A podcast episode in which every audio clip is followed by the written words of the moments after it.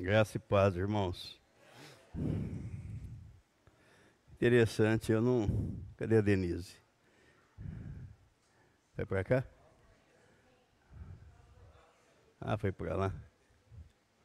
Não combinei nada com ela sobre o, os textos que eu vou falar aqui, mas os cânticos vieram na esteira, na sequência. Vamos abrir as nossas Bíblias no Evangelho escrito por Mateus, Mateus capítulo 1.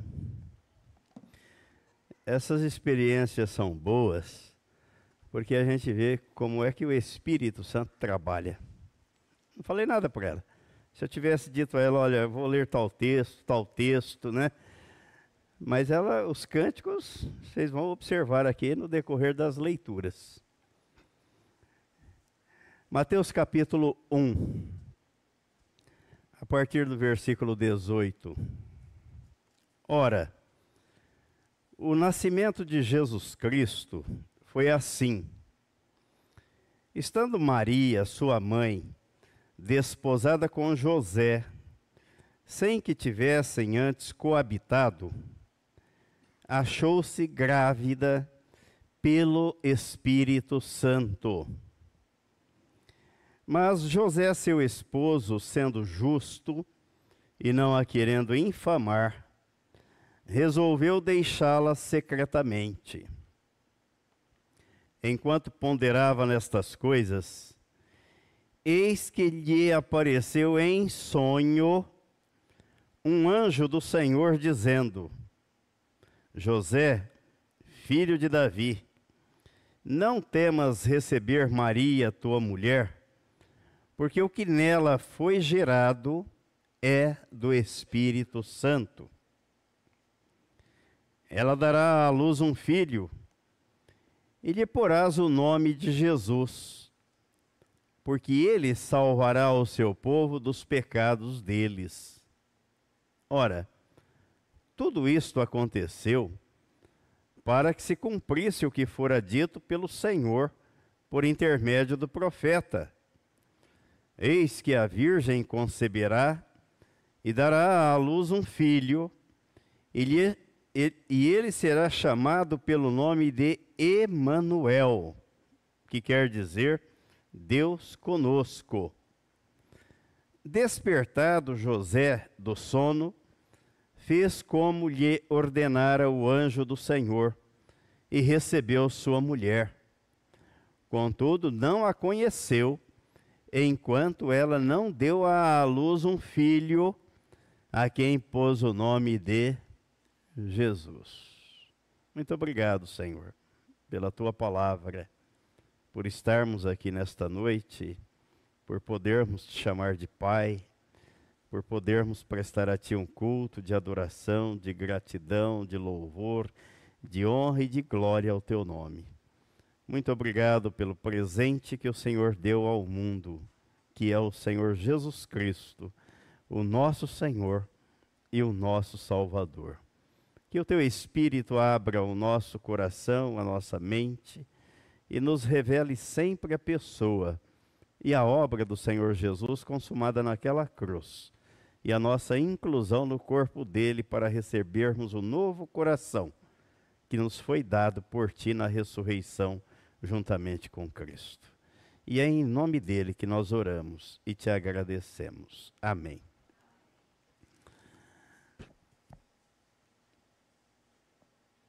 Nós estamos na época em que as pessoas dão presente. Umas presenteiam as outras. Mas o melhor presente, o maior presente é esse aqui. Foi Deus quem deu e contemplou a humanidade, o presente chamado Jesus. E o que me chama a atenção sempre nesse texto é o versículo 21, quando ele diz: Ela dará à luz um filho e lhe porás o nome de Jesus, porque ele salvará o seu povo dos pecados deles. Então, o nome Jesus quer dizer Salvador. Salvador. O nome Cristo quer dizer ungido. Ungido. O Salvador, ungido. Messias quer dizer prometido. E o anjo disse: Ele vem para salvar o seu povo dos pecados. Isso aqui faz toda a diferença. Nesta época onde as pessoas se cumprimentam desejando Feliz Natal, boas festas, prosperidade, etc., nós devemos pensar que o melhor presente, o maior presente, o presente eficaz foi dado por Deus à humanidade.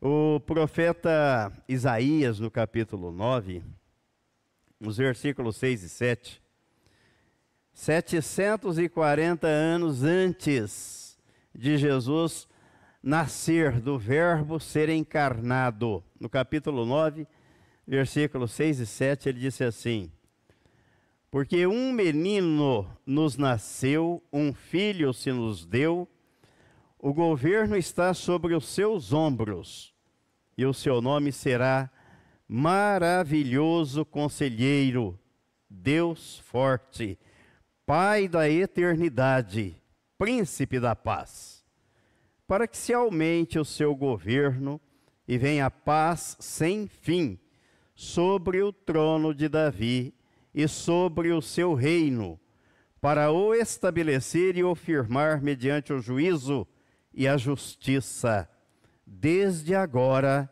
e para sempre. O zelo do Senhor dos Exércitos fará isto. A Bíblia não deixa dúvidas quanto ao presente de Deus ao mundo na doação do seu filho único, unigênito. Veio como unigênito e subiu aos céus como primogênito. Veio como filho único e subiu como primeiro, para abrir as portas de entrada no céu para aqueles que creem no seu nome e na obra que ele consumou na cruz do Calvário.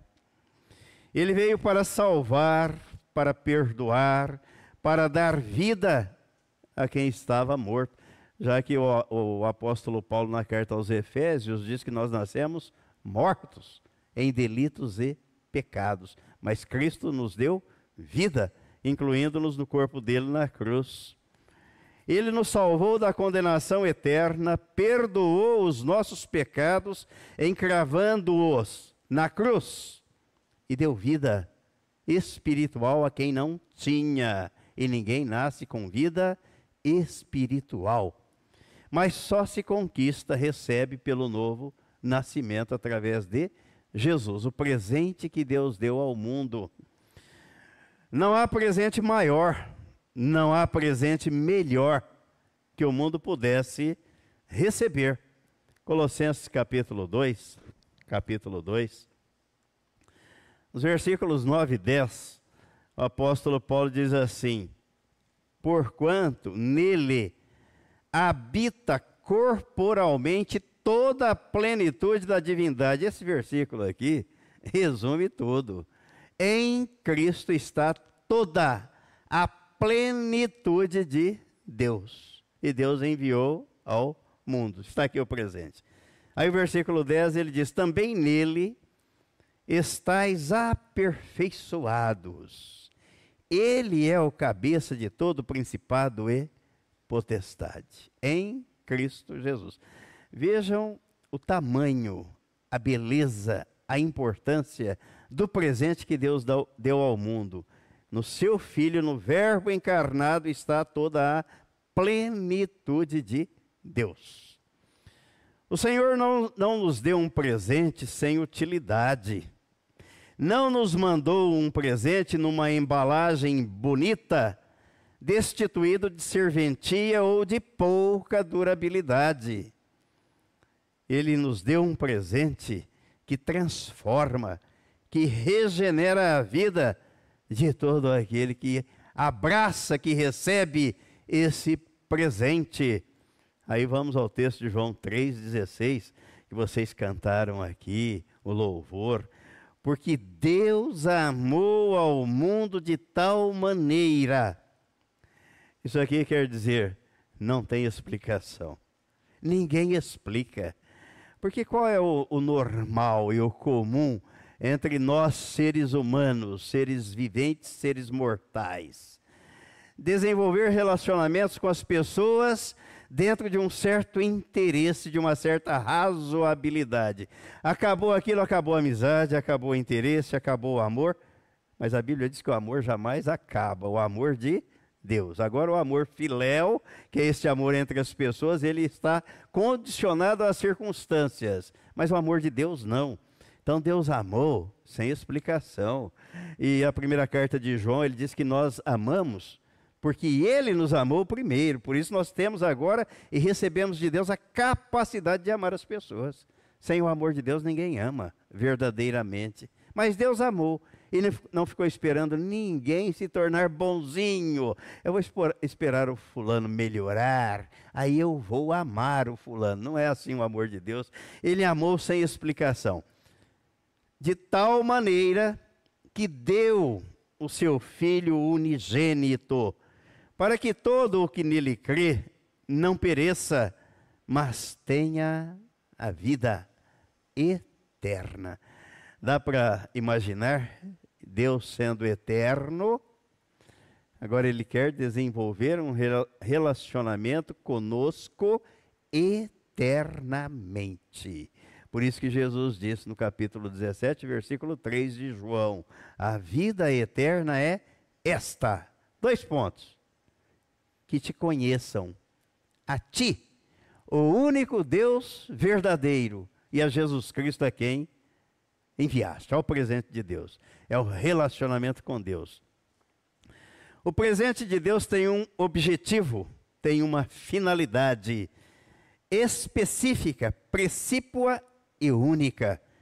Aí o anjo disse aqui no versículo 21: Ela dará à luz um filho e lhe porás o nome de Jesus, porque ele salvará o seu povo dos pecados deles. Aí nós devemos pensar que o presente de Deus tem eficácia, é eficaz, resolve, não é um paliativo. Salvar o seu povo dos pecados e não salvar o seu povo nos pecados. Salvar dos, dos pecados é tirar do, dos pecados. Salvar nos pecados é deixar nos pecados. Aí a confusão do mundo religioso. Eu continuo sendo um pecador. Então você não foi salvo. Então você não nasceu de novo. Então você não é uma nova criatura. Então Cristo não vive em você. Então o trabalho dele foi em vão. Mas o anjo disse que não, que ele viria para fazer isso. E quando João Batista viu Jesus, falou: Eis o Cordeiro de Deus que tira o pecado do mundo.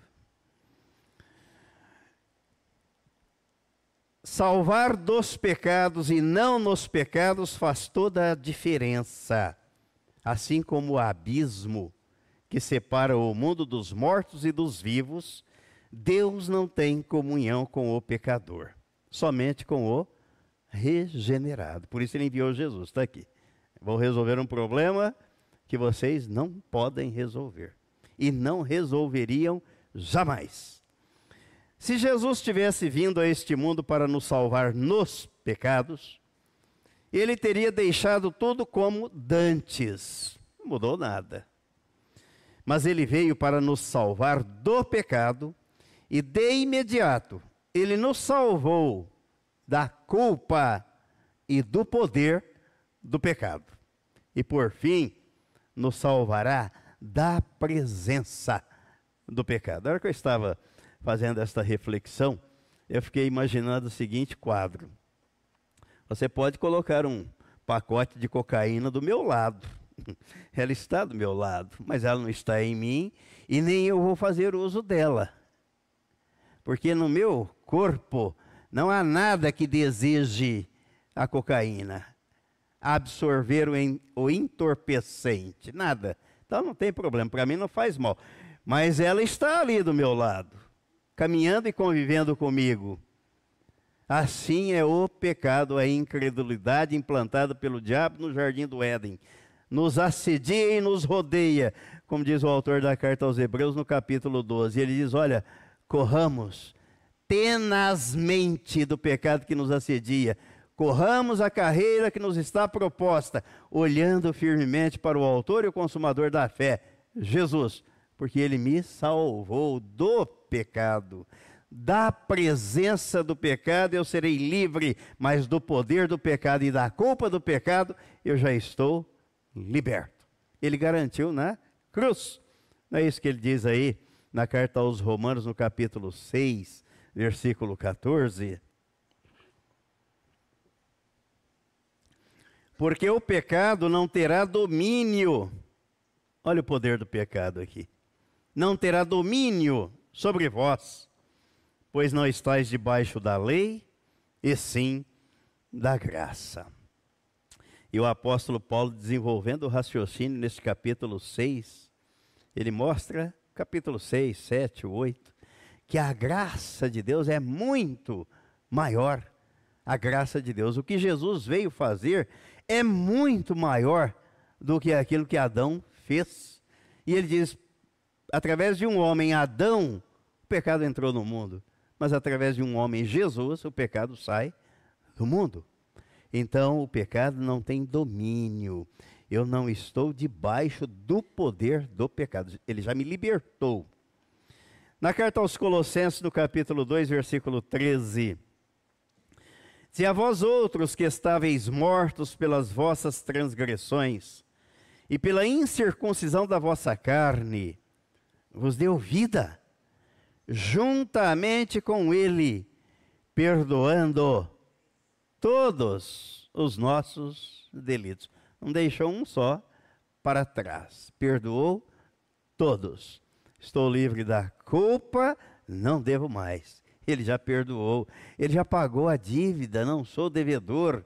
Deus já me deu a quitação daquela dívida que eu não podia pagar, através da obra de Jesus Cristo a culpa e o poder do pecado. Esses já não residem sobre mim, não têm poder algum sobre mim. Na primeira carta aos Coríntios, no capítulo 15, versículos 50 ao 58, ele diz assim: Isto afirmo, irmãos, que a carne e o sangue não podem herdar o reino de Deus nem a corrupção herdar a incorrupção. Eis que vos digo um mistério: nem todos dormiremos, mas transformados seremos todos. Num momento, num abrir e fechar de olhos, ao ressoar da última trombeta, a trombeta soará, os mortos ressuscitarão incorruptíveis e nós seremos transformados. Porque é necessário que este corpo corruptível se revista da incorruptibilidade e que o corpo mortal se revista da imortalidade. E quando este corpo corruptível se revestir de incorruptibilidade e o que é mortal se revestir de imortalidade, então se cumprirá a palavra que está escrita: Tragada foi a morte pela vitória. Onde está, ó morte, a tua vitória? Onde está, ó morte, o teu aguilhão? O aguilhão da morte é o pecado, e a força do pecado é a lei. Mas, graças a Deus, que nos dá a vitória por intermédio de nosso Senhor Jesus Cristo. Portanto, meus amados irmãos, sede firmes, inabaláveis e sempre abundantes na obra do Senhor, sabendo que no Senhor o vosso trabalho não é vão. Não é à toa, não é sem sentido e não fica sem recompensa, porque Deus recompensa aqueles que se dedicam à sua obra, à sua causa, ao Evangelho. Então ficaremos livres da presença do pecado quando sairmos deste tabernáculo, deste mundo. Aí sim, mas de imediato estamos livres da culpa e do poder. Então, quando o anjo disse aqui, olha, ela vai dar à luz um filho e você vai pôr o nome nele de Jesus, porque ele salvará o seu povo. Já salvou. Já estamos somos salvos pela obra redentora de Jesus Cristo na cruz do Calvário. Este é o presente que Deus deu ao mundo. Vou dar um presente que dinheiro nenhum pode comprar e que vai resolver o problema espiritual da humanidade. O presente dado por Deus leva os que o recebem e creem na sua eficácia a três estágios consecutivos.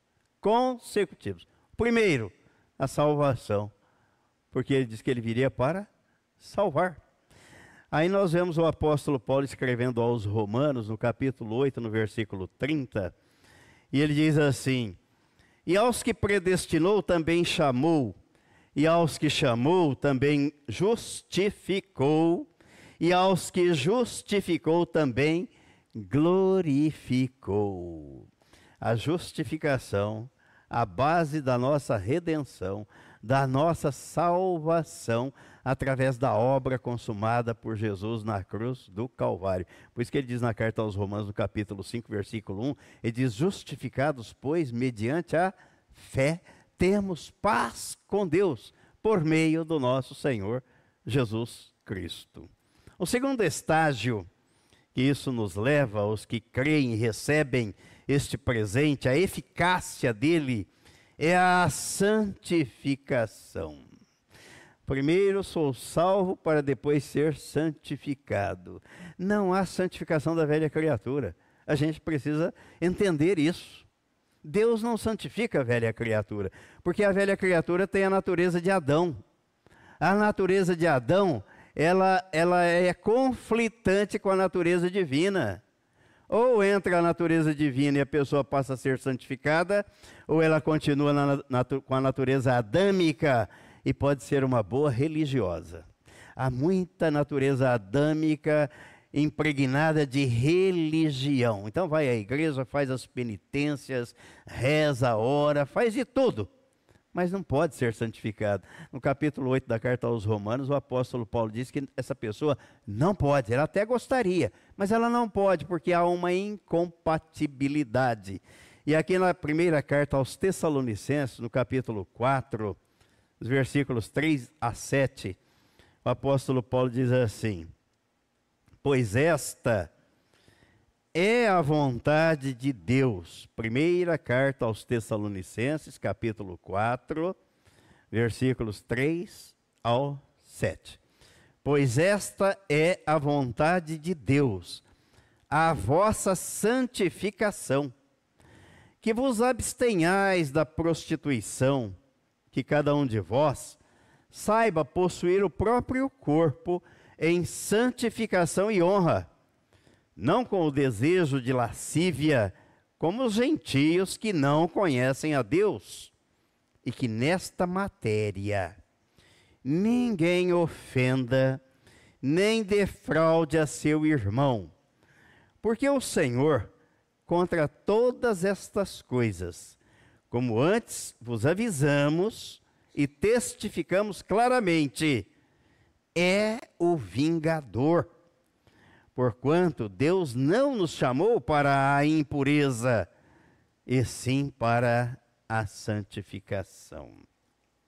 Salvação, justificação, agora santificação. A salvação é um ato único. Ninguém nasce aos pedacinhos. Ó, oh, vai sair o pé, né? Agora vai sair a mãozinha, agora vai sair o dedão, Agora vai sair. Um... Não, ninguém nasce assim. E o nascimento espiritual também não é assim. O novo nascimento é baseado na fé, crendo na obra que Jesus consumou na cruz. Eu creio, nasceu de novo. Mas e agora? Agora você vai crescer. Ninguém nasce para ficar no estado em que nasceu, no tamanho em que nasceu. E na vida espiritual também não. Nasceu é a santificação que vai nos dar o crescimento. É pela santificação. E o texto bíblico diz aqui que esta é a vontade de Deus, a vossa santificação. E Jesus disse que a santificação é pela palavra. Somos santificados pela palavra. João 17, 17. Santifica-os na verdade. A tua palavra é a verdade. Ela vai nos santificando ela vai nos mostrando o que é de Deus e o que não é, o que agrada e o que não agrada a Deus. O que deve fazer parte da nova vida em Cristo e aquilo que deve ser eliminado. E o autor da carta aos Hebreus me lembra até que ele diz assim: ó, já não basta o tempo decorrido em que vocês viveram nas trevas. Agora é a hora de viver dentro de um processo de santificação. E santificação é um processo contínuo, não tem fim. Até que dia? Até o dia da volta de Jesus, até o dia da nossa partida aqui. Estaremos sendo santificados pela palavra. Para isso precisamos ler, meditar e ouvir a palavra de Deus. Então, aqueles que recebem este presente, creem na sua eficácia, são encaminhados para estes três estágios: salvação, a santificação e, por fim, a glorificação. A glorificação, aí no capítulo, Colossenses capítulo 3, capítulo 3, versículo 4. 4 o apóstolo Paulo diz assim: Quando Cristo, que é a vossa vida, se manifestar, então vós também sereis manifestados com Ele em glória, do jeito que Ele é, longe da presença do pecado. Já fomos alcançados e libertos da tirania, do pecado, da culpa e do poder do pecado. E seremos libertos da presença dele, juntamente com Cristo, em Cristo. E na primeira carta de João, primeira carta, no capítulo 3, no versículo 2, ele diz assim: Amados, agora somos filhos de Deus. Então não éramos, não nascemos filhos de Deus, Agora somos, crendo na obra que ele consumou em meu favor. E ainda não se manifestou o que haveremos de ser. Quer dizer, tá bom, o estágio da salvação e da santificação. Oh, que maravilha, Senhor, tá ótimo. Mas vai ficar melhor. Vai ficar melhor. Sabemos que quando ele se manifestar, seremos semelhantes a ele, porque haveremos de vê-lo como ele então dá para entender o estágio, os estágios que estamos percorrendo aqui e nos preparando para aquele dia, para ser exatamente como Jesus é. E aí não cabe o pecado, né? Ai, que tristeza que me dá dos crentes, meu Deus, da cegueira espiritual. Não, mas eu sou um pecador. Então Cristo não vive em você, não vive em você. Você não está sendo santificado pela palavra, você não não recebeu o novo coração dado por Deus, não recebeu a implantação da natureza divina no seu ser. Porque ali não cabe, não tem lugar, não tem espaço para o pecado. Jesus veio para isso. O anjo disse aqui, ó, é para salvar o seu povo dos pecados. Não é para que o seu povo continue vivendo nos pecados. A doutrina da glorificação indica que Cristo não redimiu apenas a nossa alma, mas também o nosso corpo. Olha a purificação, olha o processo de santificação. Sua obra redentora nos atingiu por completo, porém a aplicação desta obra só alcançará sua plenitude quando os nossos corpos forem totalmente libertos da presença do pecado. E é exatamente isso que a Bíblia chama de glorificação. Nós somos corpo, alma e espírito, dividido em três partes. Deus, Jesus não veio para salvar só a nossa alma, só o nosso espírito ou só o nosso corpo. A salvação é completa e ela tem que atingir as três áreas e as três esferas da nossa vida. Na segunda carta aos Tessalonicenses, no capítulo 2,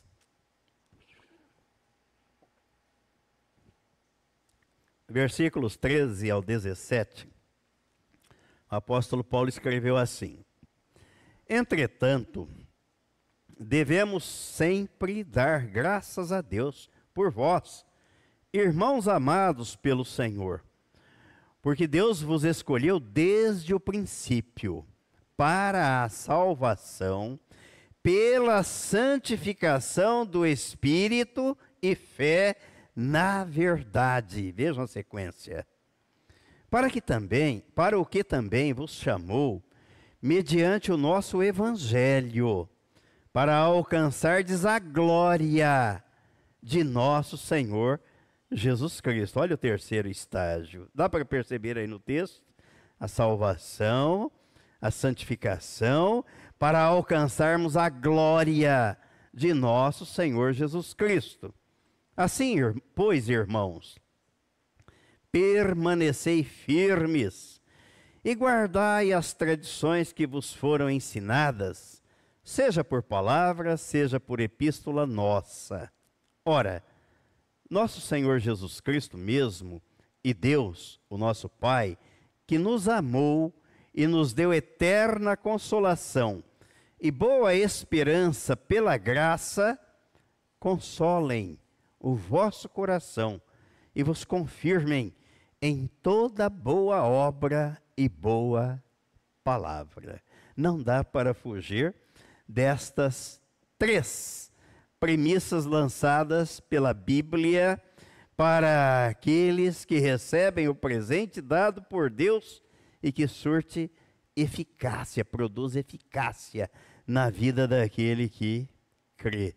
O maior presente, o melhor presente e o presente mais completo que alguém pode receber neste mundo foi dado por Deus. Concluindo, o nascimento de Jesus teve uma finalidade ele nasceu para nos salvar. E para isso, ele foi à cruz para destruir a obra maligna implantada no coração humano. O diabo lançou a, a flecha e acertou o alvo. Paf! No coração. No coração. Primeira carta de João, capítulo 3, versículo 8. Primeira carta escrita por João, capítulo 3, versículo 8. Aquele que pratica o pecado procede do diabo, porque o diabo vive pecando desde o princípio. Para isto se manifestou o Filho de Deus, para destruir as obras do diabo. Você acredita que ele destruiu? Eu acredito, eu creio ele não viria ao mundo e não iria à cruz para deixar tudo do mesmo jeito.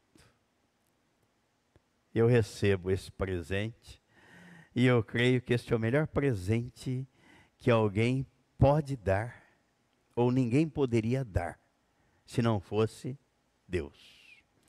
Este é o melhor presente que alguém pode receber: a vida de Cristo implantada no novo coração dada, dado por Deus.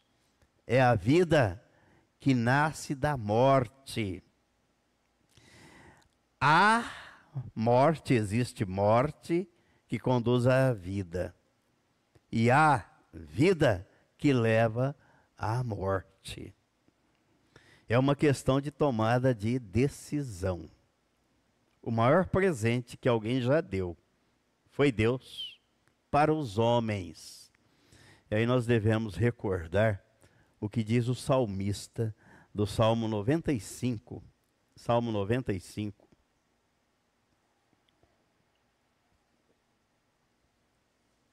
Versículos 7 ao 11. Ele diz assim: Ele é o nosso Deus, e nós, povo do seu pasto e ovelhas de sua mão. Hoje, se ouvirdes a sua voz, você ouviu a voz de Deus hoje aqui? Ouviu? Ouviu? Os textos que eu li não fui eu quem escreveu. É a palavra de Deus, é a voz de Deus. Você ouviu? Não endureçais o coração, como foi, como em Meribá, como no dia de Massá no deserto, quando vossos pais me tentaram, pondo-me à prova, não obstante terem visto as minhas obras, durante 40 anos estive desgostado com esta geração e disse: é povo de coração transviado, não conhece os meus caminhos. Por isso jurei na minha ira: não entrarão no meu descanso. A Bíblia está recheada de lições e de exemplos para que nós os tomemos como exemplo e para que não sigamos, não pratiquemos os mesmos erros daqueles que cometeram, como o texto está dizendo aqui. Deus está dizendo: olha, eu estive desgostado com essa geração. Durante 40 anos, nós começamos a ver hoje uh, os milagres do livro de Êxodo, né? relatados, registrados no livro de Êxodo, onde Deus tirou um povo, sustentou aquele povo durante 40 anos. No deserto, um lugar que ninguém planta, ninguém colhe, porque não dá nada. Não dá nada no deserto, é areia, é pedra. E Deus sustentou, pelo poder dele. E daquela geração de, de mais de 2 milhões de pessoas que saíram do Egito, duas pessoas. Mais de 2 milhões de pessoas, apenas duas pessoas, entraram na terra de Canaã. O restante pereceu, morreu, ficou no deserto. A geração seguinte entrou, mas daquela geração, só Josué e Caleb. O que, que eles fizeram? Uma coisinha só. Duvidaram do que Deus tinha falado. Não acreditaram no poder de Deus, mesmo vendo, duvidaram. Josué e Caleb foram os únicos que se lembraram: opa, tem alguma coisa aí que não está batendo depois dos espias percorrerem a terra de Israel por 40 dias, 40 noites, voltaram. E a geração, aquela, aquela multidão lá na fronteira esperando. Vamos ver o, relatório, se é positivo ou é negativo. Trouxeram o relatório. Aí a, aquele povo, nossa, não, não dá para entrar nessa terra, de jeito nenhum, já se viu? Essa terra cheia de gigantes seus moradores parecem gigantes, uma terra íngreme. Não, não podemos entrar aí. Como é que nós vamos sobreviver nessa terra? Josué e o texto de Números, capítulo 13, registra que o povo chorou a noite inteirinha. A noite inteira. Blasfemou contra Deus e contra Moisés, que era o líder. Blasfemou. Não podia ter deixado a gente lá no Egito. Lá pelo menos a gente tinha panela de carne e de pepino para comer traz a gente aqui para esse deserto e agora não podemos entrar nessa terra. Aí Josué e Caleb, espera aí. O Senhor falou que nos introduziria numa terra que mana leite e mel. Não foi isso que ele falou? Ninguém lembrava, mas os dois se lembraram. E o que é que Deus está dizendo aqui agora? Durante 40 anos estive desgostado com essa geração e disse: é povo de coração transviado, não conhece os meus caminhos, e por isso jurei na minha ira: não entrarão no meu descanso. Isso é uma prévia para nós hoje.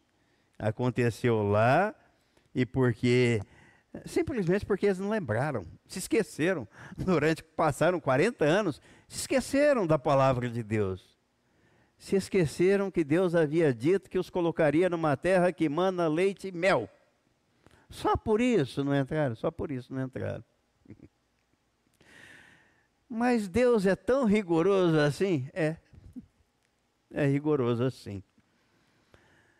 Então o presente que ele deu ao mundo foi o seu filho para que você tenha vida eterna. Ah, eu tenho a minha religião. Ah, mas a Bíblia não trata de religião. Jesus não é religião. Jesus é o Verbo encarnado, é o Evangelho, o poder de Deus para a salvação. É diferente. É diferente. E aquele que recusar o presente, que rejeitar o presente, que achar que pode resolver as sua, suas questões espirituais do seu jeito, vai ouvir isso aqui de Deus. Ó. Estou desgostado com essa geração. Por quê? Porque o coração não foi trocado, não recebeu um novo coração, não conhece os meus caminhos e não entrará no descanso do Senhor. Aí aquele cântico que existe no meio religioso vai fazer sentido. Vão ficar ao pé da cruz. É preciso estarmos na cruz crucificados com Cristo, em Cristo, para herdarmos a vida eterna e não ao pé da cruz. Senão Cristo fica na cruz lá em cima e você embaixo. E ele disse que nos atrairia no corpo dele, lá em cima e não embaixo. Pregado com ele e não no pé da cruz. É o que faz a diferença. Mas que o Senhor nos abençoe e continue abençoando, abrindo os nossos olhos e nos dando a revelação da palavra dele todos os dias, em nome de Jesus. Amém e amém.